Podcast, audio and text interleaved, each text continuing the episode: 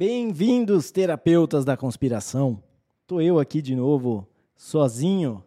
Aparentemente o Davi foi abduzido aí pelo carnaval, né? Vocês sabem como é. Carnaval, a gente sai no primeiro dia para comprar pão e volta três dias depois com uma fantasia de Carmen Miranda que a gente nem sabe aonde achou. Né? Então, o Davizão aí foi abduzido pelo carnaval. Se vocês encontrarem ele aí nas ruas, dançando marchinha, é, fala para ele que a gente está precisando dele aqui para desvendar, para desconstruir todas as conspirações que existem no mundo, todas as conspirações que estão acontecendo, para fazer a nossa análise. E então é isso aí. O Davizão não está aqui hoje, deve estar tá aí com uma fantasia de Carmen Miranda em algum carnaval do interior de São Paulo.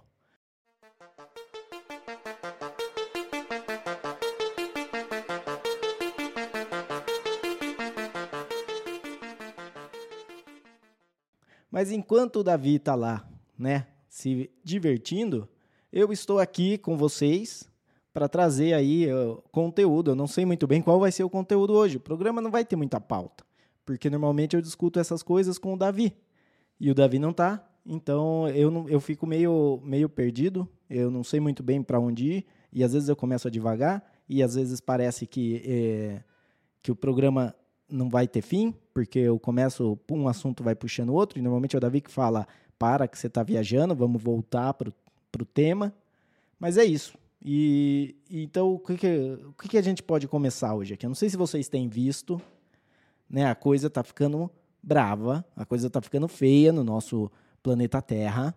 Uh, nós temos aí desde antenas HARP criando tempestades e, e, inundando praias do litoral de São Paulo. A gente tem terremoto na Turquia é, e a gente tem balões sobrevoando aí uh, a partes do, do mundo inteiro, Brasil, Colômbia, Estados Unidos, Canadá. Uh, até balão de, de criança de festa junina está sendo abatido aí nesse, nessa perseguição aos, balão, aos balões.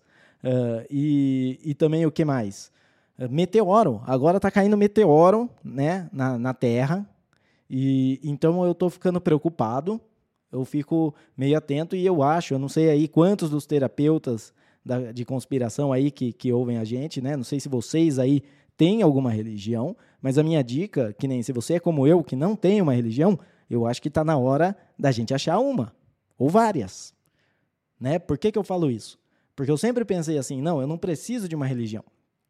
Se eu morrer e eu chegar lá, na, o, o, que quer que seja, se for o céu, se for o, o paraíso, se for sei lá o quê, né? né uh, uh, eu vou conseguir conversar, eu vou conseguir explicar, fazer o meu caso e falar, não, eu não, não tinha religião, claro, eu não sabia, né? Não, não, não, não tinha o conhecimento de que essa era a religião. São tantas, são tantas coisas, mas eu sempre fiz tudo com, com consciência. Errei, errei várias vezes, mas é, eu tentei sempre consertar meus erros e, e, deixar de errar e errar cada vez menos. Então eu, eu tentei ser uma pessoa boa, eu tentei fazer tudo uh, nos conformes e eu ia conseguir assim convencer a minha entrada no, no céu, no paraíso, no, no que quer que seja, né?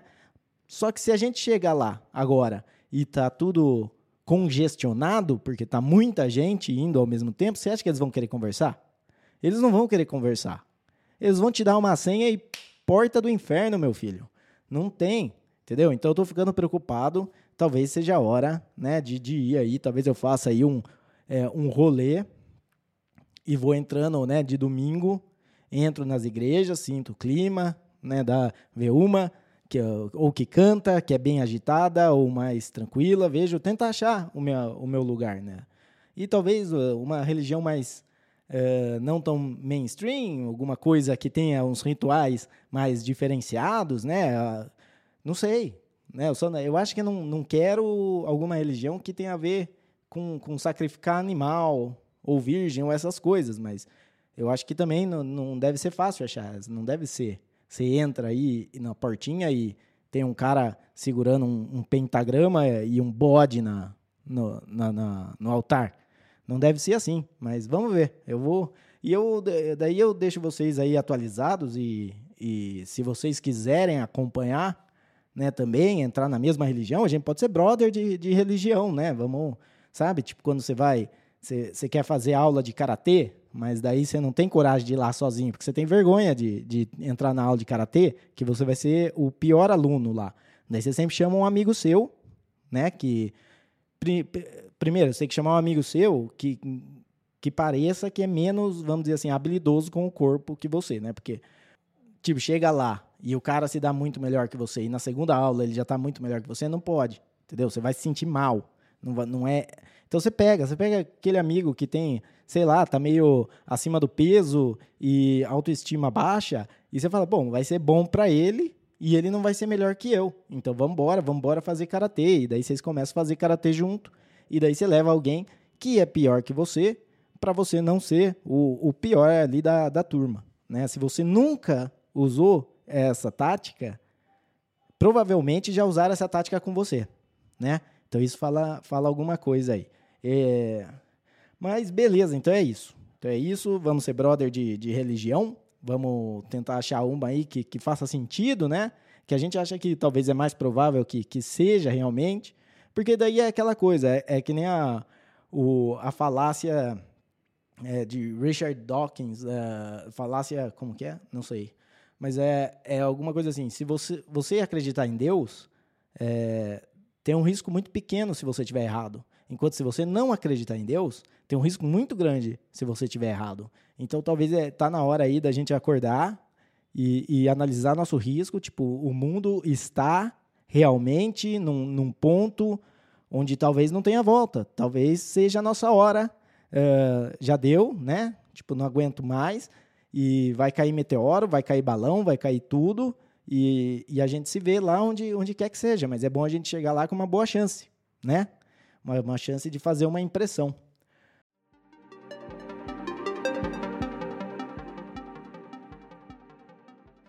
É, vamos falar um pouco do o que, que eu pensei para o episódio. E eu vou falar, vou ser bem sincero, que eu pensei muito pouco sobre o que, que eu vou falar no episódio. Basicamente, eu pensei assim: eu quero pegar o microfone e eu vou ter esses, mais ou menos, esses temas e eu vou falar sobre eles. E eu não sei quanto tempo eu vou conseguir falar sobre eles. Então, talvez seja um episódio muito curto, talvez seja um episódio médio, e talvez é, eu tenha que cortar pra caramba, porque não dá para ficar publicando episódio de três horas, que nem a gente já fez antes, porque ninguém escuta. Ninguém quer escutar a gente falar aqui por três horas. Né? Então vamos, beleza. Vamos lá, tomar um ar e vamos começar o, o assunto do dia, que na verdade é o não assunto do dia. É um é, é só um tema que eu pensei em falar. Então, uh, eu queria. A gente já falou aqui, né, várias vezes no, no podcast, já sempre que pode, o Davi faz uma menção sobre o fato de que eu sou anarquista. Né? Então, eu queria falar um pouco, aproveitar que o Davi não está aqui para me censurar, para falar um pouco sobre anarquismo né? Porque muita gente, quando você fala que é anarquista, eles acham o quê? Que você é, é um black bloc, que você é um terrorista, ou que você quer que o mundo seja selvagem completamente, os homens se ataquem e lei do mais forte e sobrevivência. Primeiro, não, porque, uh, tipo assim, dado a minha estrutura física, eu não teria muita chance num mundo selvagem. Né? Eu tenho muito mais chance no mundo uh, estruturado, onde mesmo uh, alguém que não tenha, não, não seja muito alto, nem muito forte e ne, não tenha muita destreza, consegue se virar. E é, é, mais ou menos aí que eu, que eu jogo, entendeu? Tipo, eu não, né, não sou, eu não sou o quarterback, eu não sou o jogador de basquete, eu não sou, para falar a verdade, tipo, faz anos que eu não jogo futebol, mas mesmo quando eu jogava futebol, eu não era assim o cara que, que a galera escolhia por primeiro, eu não era nem, o, nem por segundo. Era, não era o último também, porque eu sempre levava meu amigo gordo. Mas, é... mas então, uh, é assim. É, o que, que é o, o anarquismo desde o ponto de vista desde o meu ponto de vista, né, não acho que é realmente meu, mas é o que eu acredito como a filosofia que é o anarquismo. É a negação de hierarquias impostas, certo? Então, quando você tem aí um, um Estado, né, quando você tem aí um, um governo, seja ele o rei que tem o, o, o território e todo mundo que está naquele território é súdito do rei, ou o faraó, ou o Führer, ou o, o sheik, o sei lá como é que é na, na Arábia Saudita, na, uh, mas você tem, o sultão, é, sultão, o, então você tem várias, várias coisas, ou então não, você tem os lords, e daí você tem os vassalos, você tem aquela coisa do Game of Thrones, de uma casa estar tá subordinada a outra, e essas coisas, isso são hierarquias. O que, que é o anarquismo? É simplesmente falar, essas hierarquias são impostas, certo? Elas não são hierarquias naturais e elas não são necessárias, certo? Não, tô, não é uma coisa de tipo. Uh, de tipo, quero que seja tudo uma zona. Não, é tipo, a gente não precisa ter hierarquias impostas para a gente conseguir conviver pacificamente em sociedade, certo? Uh, então, como que funciona né, a, a, a sociedade anarquista? Não sei. Cada um vai ter uma, uma ideia e cada um vai, vai se organizar e vai fazer funcionar. Dentro de uma sociedade anarquista, podem haver momentos e, e fatores que, que coloquem aí uma hierarquia, uh, mas de forma válida, não de forma imposta, mas de forma mutuamente uh, aceita pelas partes. Por exemplo, se eu assino um contrato com uh, um engenheiro para construir uma casa, eu estou colocando aí que ele tem autoridade para planejar essa casa, para fazer a planta. Eu não posso é, simplesmente falar assim: olha, eu vou contratar você para ser o, o, engenheiro dessa casa e você vai falar se eu posso ou não é, assistir televisão no sábado. Sabe? Tipo, é, uma, é, uma, é uma hierarquia limitada ali na, naquilo, que ele vai ter autoridade para fazer a parte dele e eu vou aceitar a, a autoridade dele na, no, na parte de construir a casa.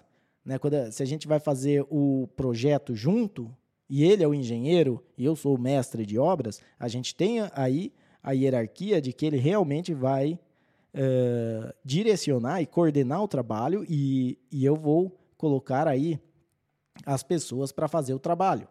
Uh, e daí você tem uma hierarquia uh, voluntária, entendeu? Todo mundo. E tem cláusula de saída. Porque quando você fala da, do governo, do Estado, você não tem essa cláusula de saída. Você não tem o, o como falar assim, olha, é, não tá bom para mim, eu vou te demitir. Cara, a gente sabe que não é assim. E por mais que as pessoas né, tenham aquela fantasia de que se ao menos a gente votasse certo, isso, né, mesmo em, em, quando se vota, né, porque se a gente está falando aí de monarquias é, e de regimes totalitários, não sei o quê, não, nem tem essa, essa opção, uh, não é o fato, porque não é, não é democrático, não é um assunto democrático, é um assunto individual.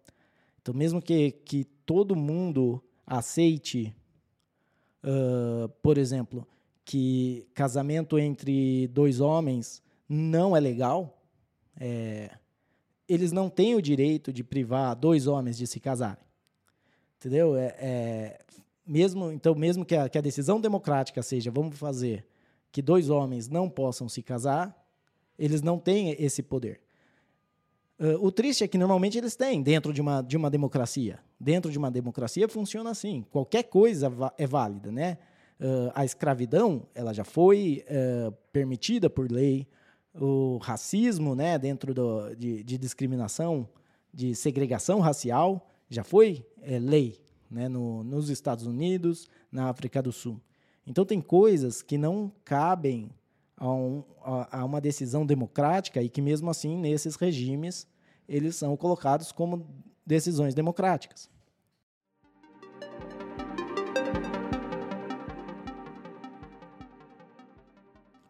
Então, quando eu, quando eu coloco uh, que eu acho que essas estruturas não são necessárias e nem são éticas, O que eu quero dizer aqui, vamos dizer, que a gente pode fazer regras que funcionem para todo mundo, né? E, e às vezes fica até um pouco utópico você pensar que tudo vai ser uma maravilha se não existir Estado. Mas não é, não é exatamente assim. Uh, eu, pessoalmente, não acho que, que acabou, que não tem mais violência, que não tem mais, entendeu? Que, que todo mundo é feliz. Que é, mas não é esse o objetivo de você organizar uma sociedade ética. Né? O objetivo de organizar uma. Tipo assim, a, a, o fim da escravidão né, não foi para ter uma sociedade melhor em termos de, de felicidade, mas foi porque escravidão é errado. Então não importa. Mesmo que fosse uma sociedade pior no final, eu prefiro viver numa sociedade pior, onde não tem a escravidão, do que numa sociedade melhor, onde tem a escravidão.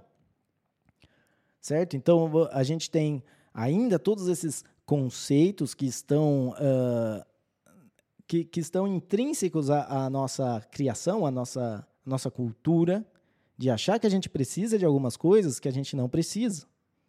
Né? É, é o argumento de, de quando uh, os, os, abolicionistas queriam acabar com a escravidão, dos que não, do, dos que às vezes nem eram grandes donos de escravo, mas eles achavam que a sociedade ia ruir se você não tivesse escravo entendeu? Porque eles mantinham a, a, economia, eles mantinham a produção, então todo mundo ia morrer de fome e não sei o quê. E, e esse não, mesmo que fosse o caso, mesmo que todo mundo fosse morrer de fome, né, por princípio, eu manteria a minha posição de anti-escravista. Né? Porque quando você sai do princípio, aí acabou. Aí, aí vale tudo. Porque se você vai falar, olha, eu sou contra a escravidão, mas. Não, acabou. Você não é contra a escravidão, você tem um mais. Uh, e, de, e, dentro, então, do anarquista, tem várias, uh, várias vertentes, certo? Tem, tem pessoas que, que se dizem anarcocapitalistas, anarcocomunistas, tem anarquistas revolucionários. Esses foram, acho que, os primeiros anarquistas que a gente, que a gente estuda, né, que a gente conhece. Uh, são esses anarquistas revolucionários que eles eram muito mais ligados uh, à esquerda, ao socialismo e ao comunismo. Eles, é, eles até hoje ainda são, você consegue ver no, no movimento antifa, né? quando alguém dentro do movimento antifa fala que é anarquista, uh, mas ele tem essa vertente de que ele quer um, uma sociedade comunista, uma sociedade socialista. Então, uh, quão anarquista é isso?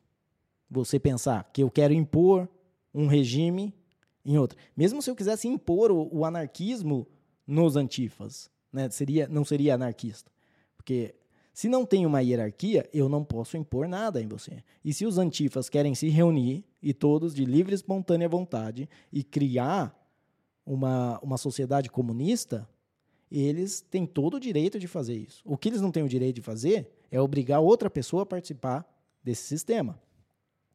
Quando a coisa é voluntária, é tudo, é tudo muito fácil. É que nem o é, é que nem sexo. O sexo, quando é voluntário, é uma coisa muito legal, uma coisa muito bacana. O sexo, quando não é voluntário, ele é uma das piores coisas que existe. Entendeu? Então, é, é, e é essa a diferença. Quando você quer impor alguma coisa em outra pessoa, e quando você tem alguma coisa imposta, você Entendeu? Ou você está no lugar do opressor, ou você está no lugar do oprimido, mas. E, e, é uma situação horrível. E a gente acaba se acostumando que isso é normal, mas não é normal. Ou talvez seja normal no, no sentido de que acontece normalmente, mas não é normal no sentido que, que é certo, ou ético, ou, ou deveria acontecer. E eu tenho, eu particularmente, muito tempo. Uh, costumava falar, ah, eu sou libertário, eu sou anarcocapitalista eu parei de, de, usar o termo libertário e anarcocapitalista porque, primeiro, que para a maioria das pessoas isso não significa nada. Ninguém sabe o que isso significa.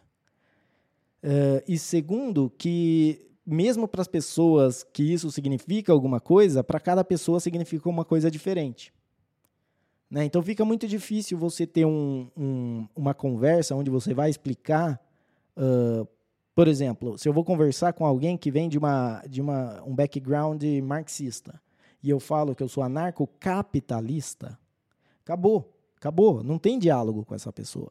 Porque a palavra capitalista tem um significado muito, uh, muito forte para um marxista. Embora, se eu omito essa parte, e se eu falo eu sou anarquista e eu exponho para eles os pontos de vistas, que são os pontos de vistas defendidos por Mises, por Rothbard, por Hoppe, uh, essa pessoa vai entender. Essa pessoa vai, vai ver, falar, ah, não é tão viajado assim. Entendeu? Então você parte que nem quando você fala, ah, eu defendo a propriedade privada. E o marxista já, tipo, o quê? Como assim? Daí você começa, não, veja bem, uh, você pode falar que o seu corpo é propriedade sua, de outra pessoa ou de todo mundo. Mas qual você acha que é o correto? Não, meu corpo é meu. Então, é a sua primeira propriedade privada, é o seu corpo. Você tem o seu trabalho, né? O seu trabalho, ele pode pertencer a você, a outra pessoa ou a todo mundo, entendeu? E daí você vai fazendo essa análise lógica, né, que vem desde o do axioma da propriedade privada de John Locke, e você vai explicando como que, que você surge isso. E daí você consegue fazer o argumento de por que não deveriam ter, por exemplo, leis trabalhistas.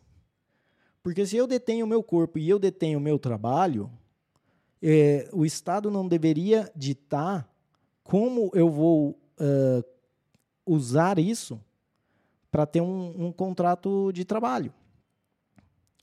Né? Uh, ou quanto que eu vou ganhar, ou quanto, que, ou quanto de férias eu vou ter. Isso tem que ser uh, voluntário. O que nós podemos ter é, é, serviços, por exemplo, voluntários também, que ser, é serviços sindicais, e não não o sindicato no, no termo que a gente conhece, no, no, grupo que a gente conhece, que é politicagem e que é, é monopólio. É, imagina assim, eu sou uma empresa que o que eu quero fazer é eu quero pegar gente que trabalha e gente que contrata. E eu preciso de gente de trabalha que trabalha para fornecer para gente que contrata.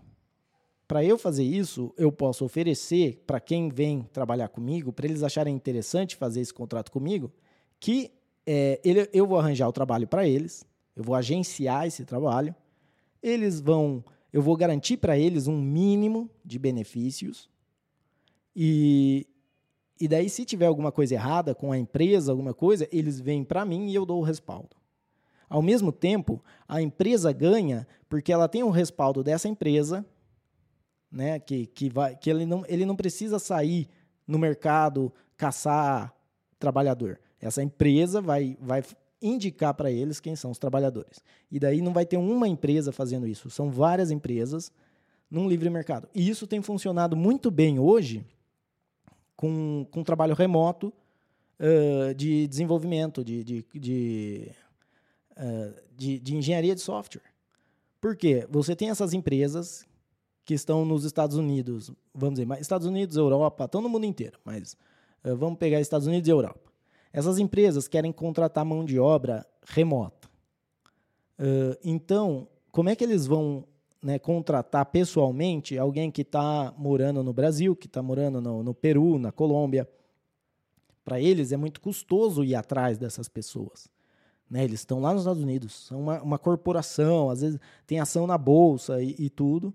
E o que, que eles fazem? Eles contratam uma empresa de outsourcing e essa empresa de outsourcing fala: olha, você não se preocupa com nada, eu vou te dar os candidatos, você entrevista os candidatos, se achar que tá bom, tá bom, e, e, é isso, e esse é o nosso preço, e é isso que eu vou que eu vou oferecer. E acaba dando certo. E você tem uma relação aí uh, mais ou menos sindical privada. Né? Você tem uma empresa que garante ao desenvolvedor a qualidade do trabalho e, ao mesmo tempo, garante à empresa a qualidade do, do trabalhador. E isso tem, tem dado certo, tem dado uh, produto. Uh, não quer dizer que não vai ter um caso onde um trabalhador uh, seja exposto a condições de trabalho que ele, não, que ele não esteja de acordo. Porém, nesse cenário, é muito mais fácil ele simplesmente falar: olha, eu cansei, não quero estar aqui mais. E ele não precisa nem passar por um período de desemprego porque a própria empresa pode reaproveitar ele num projeto que vai ter mais a ver com ele, que, que ele vai se sentir melhor. Entendeu? Para a empresa, que, que essa empresa uh, meio termo, né, que está no. Essa empresa que faz o, o, o meio de campo, para essa empresa é legal, porque, não, então beleza, eu vou tirar daqui essa, esse cara que não está legal, eu vou oferecer para ele lá onde ele vai gostar mais, e eu vou gostar porque ele vai. Cria uma fidelidade com ele e existe. Então, isso, vamos dizer, imagina se isso acontece. Você trabalha numa, numa fábrica e você trabalha, sei lá, como, como desenhista na fábrica. E daí, de repente, você. Não, melhor, não vamos colocar desenhista, vamos colocar bem o, o chão de fábrica mesmo. O, o uh, nem sei, chapeiro, sei lá. Uh, e daí você vai trabalhar nessa fábrica e você já não está mais contente com, com a cultura da fábrica, com a, com a política. Às vezes eles trabalham turno é, 12 por 36 e você não quer, você quer trabalho tipo da, das 8 às 5 é, e alguma coisa. Se você tem esse respaldo de uma empresa que consegue fazer isso, você consegue ter é, esse, é, esse deslocamento, entendeu? Então, ou então eu vou mudar de cidade e não tem como mudar a fábrica comigo e é um trabalho que eu não posso fazer remoto. Você consegue ter. Então, não é como se fosse uma solução imaginária, utópica. É uma solução que já existe.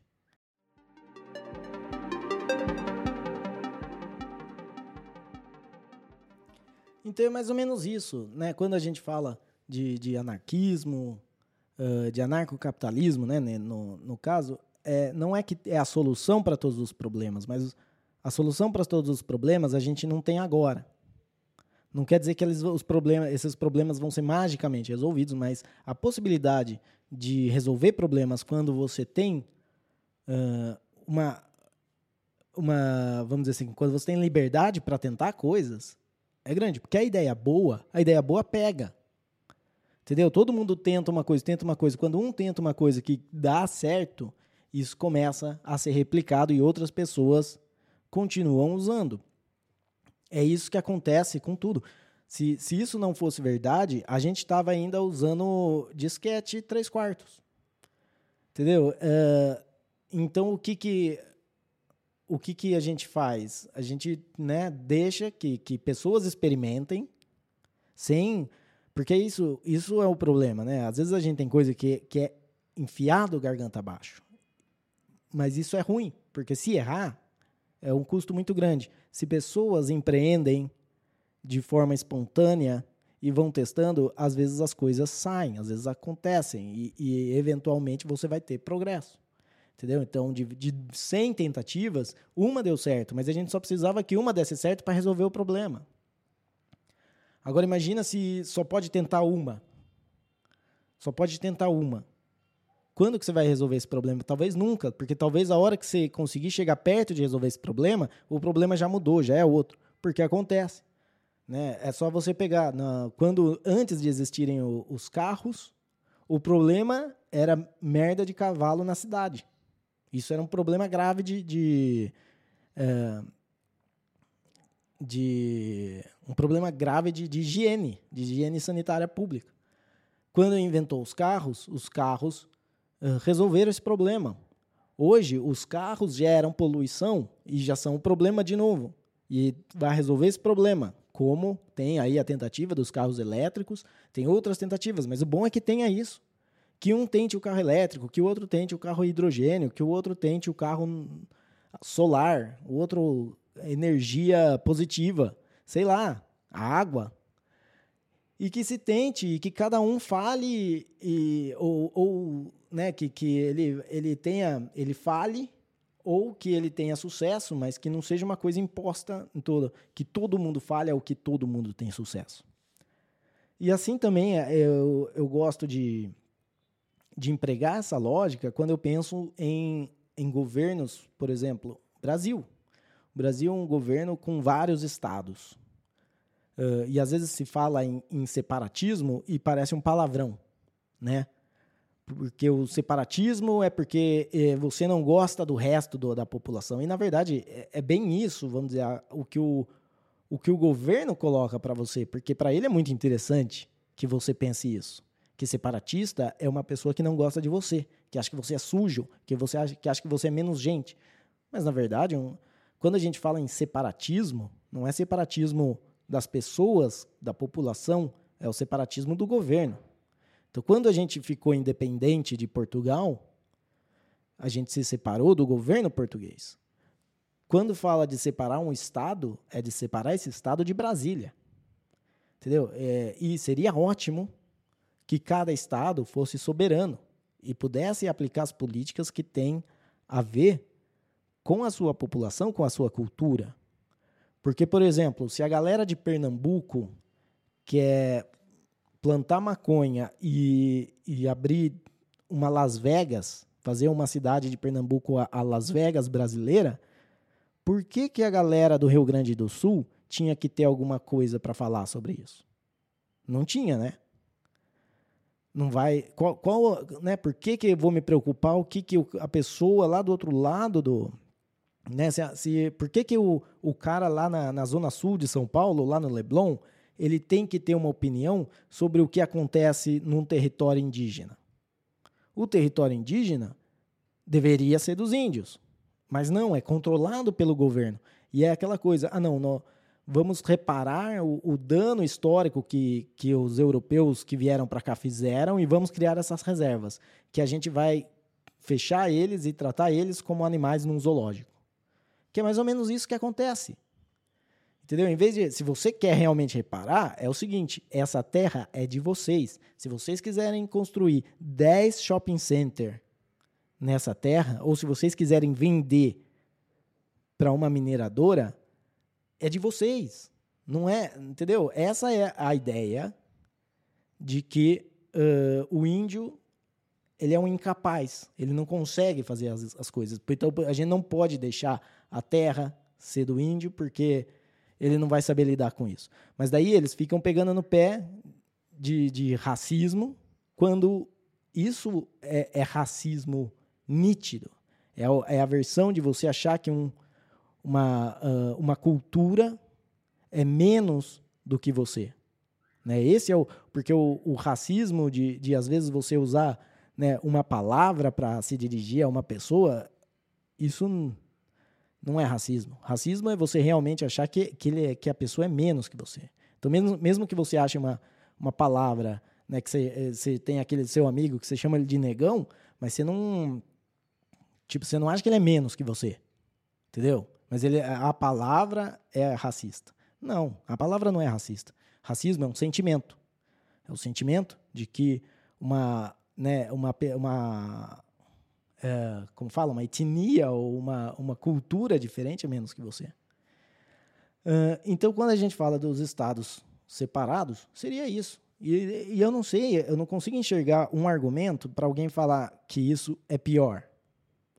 Cara, você teria aí né, 26 estados tentando coisas diferentes e, e vendo. E daí, se você quiser, uh, se, se o estado que você está você acha que não está legal, não está indo, é muito mais fácil você sair de, de Rio Grande do Sul e ir para Santa Catarina, ou de São Paulo e ir para o Paraná, ou mesmo sair de São Paulo e ir para o Amazonas, do que você sair de São Paulo e ir para outro país, onde você vai realmente encontrar é, um idioma diferente, ou às vezes até barreiras de, de visto e, e dessas coisas, quando a gente tem uma população que ela divide a mesma cultura. Né?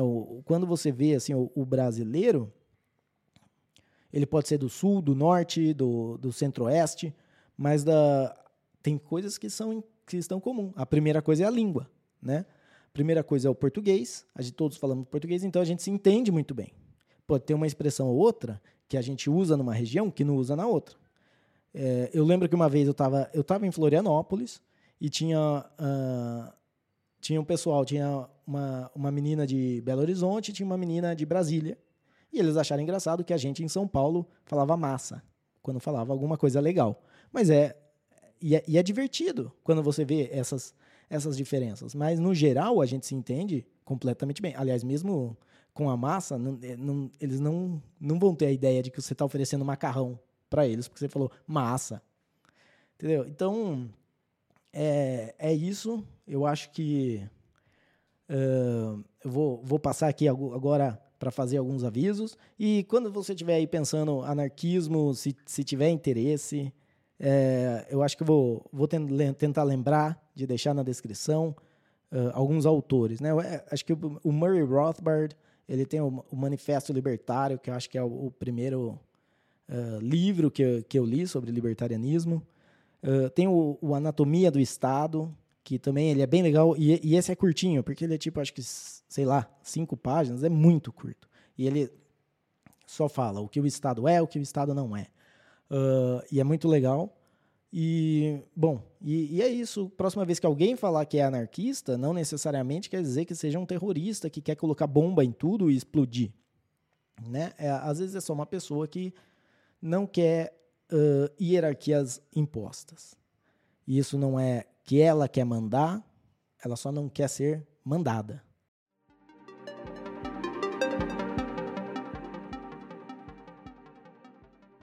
É isso aí, deixa eu falar aqui alguns avisos então para gente. Então, primeira coisa, lembrando, nós temos o nosso Twitter, Terapia da Conspiração, arroba podcast TDC. Uh, temos também o nosso e-mail, contato arroba terapia da conspiração.com. E se você estiver ouvindo esse podcast num aplicativo compatível com podcast em 2.0, você pode acompanhar ele em capítulos. Então, se tem um capítulo que você não gosta e quer pular, você não, ou você quer ir direto para um capítulo, não quer escutar os avisos, você pode usar o capítulos para isso. E também uh, temos aqui o Value for Value uh, habilitado. Então, se você quiser doar bitcoins para, para esse podcast. Se você tem o aplicativo que é compatível, você pode dar um boost aí de 10 satoshis, qualquer coisinha vale. É, é o valor por valor. O quanto esse podcast trouxer de valor para você, achou divertidinho tal, manda lá, uh, manda uma mensaginha e, e bora lá. É isso. É bem legal. E você acha esses aplicativos em podcastindex.org/apps ou também agora eles estão com podcastapps.com nos dois links. Eu vou deixar o link na descrição do episódio. Uh, se você quiser uma sugestão de um, de um aplicativo, o que eu pessoalmente uso é o Fountain. Você acha ele no fountain.fm. O que eu acho legal do Fountain é que eu estou lá escutando meus podcasts e, ao mesmo tempo, eu estou ganhando alguns satoshis. Né? Então, uh, ele vou ganhando lá e eu posso usar daí esses satoshis para distribuir com os podcasts que eu apoio e vou dando boost em podcast, em clips. Ele é bem legal é um, um aplicativo bem legal. E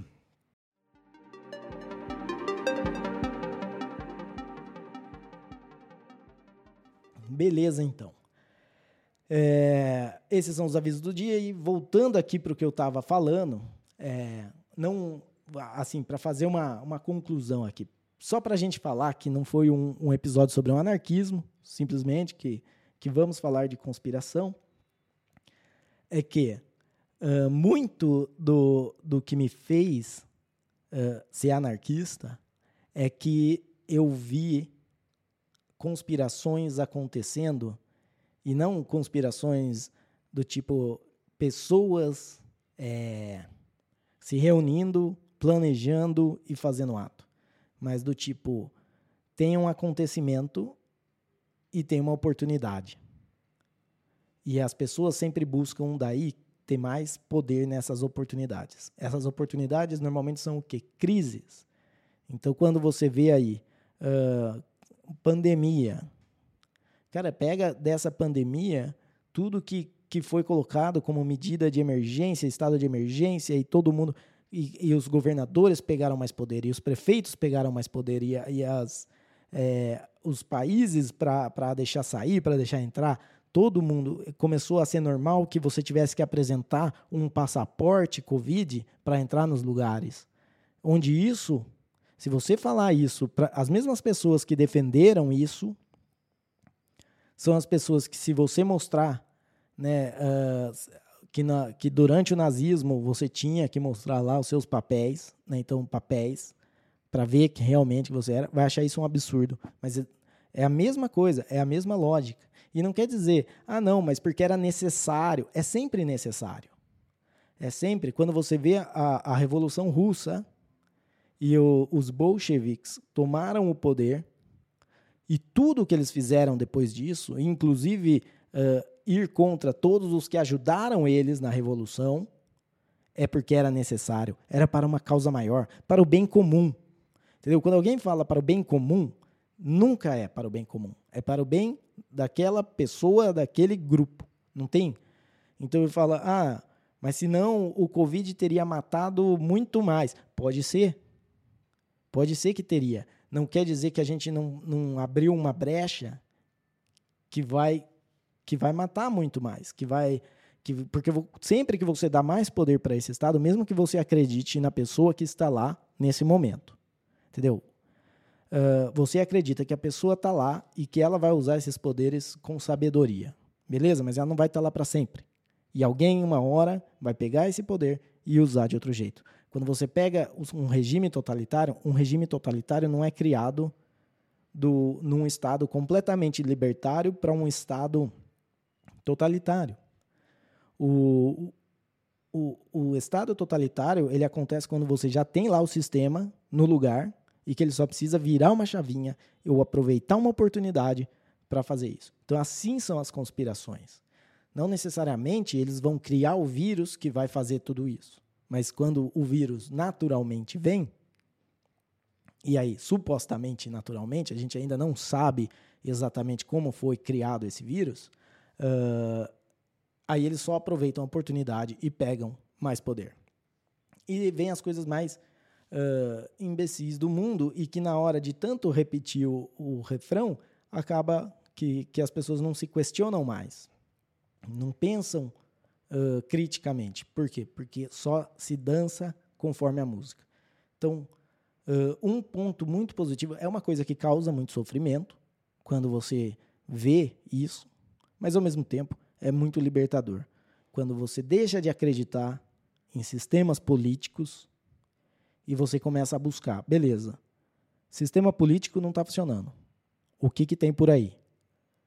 De um jeito ou de outro, você vai cair num, num sistema, num, numa filosofia que seja pelo menos amigável ao anarquismo. E não que veja o anarquismo como uh, a destruição de tudo, como uh, vamos explodir tudo e matar todo mundo. Não, não é isso. Então, beleza. É, por hoje é isso, então. Acho que ficou legal aqui. Acho que até falei mais do que achei que ia falar. E para quem não tinha uh, pauta, acho que até que eu me dei bem. vamos ver o que, que o Davi acha disso depois, né? E se eu falei alguma verdade aqui, gente, saiba que foi sem querer.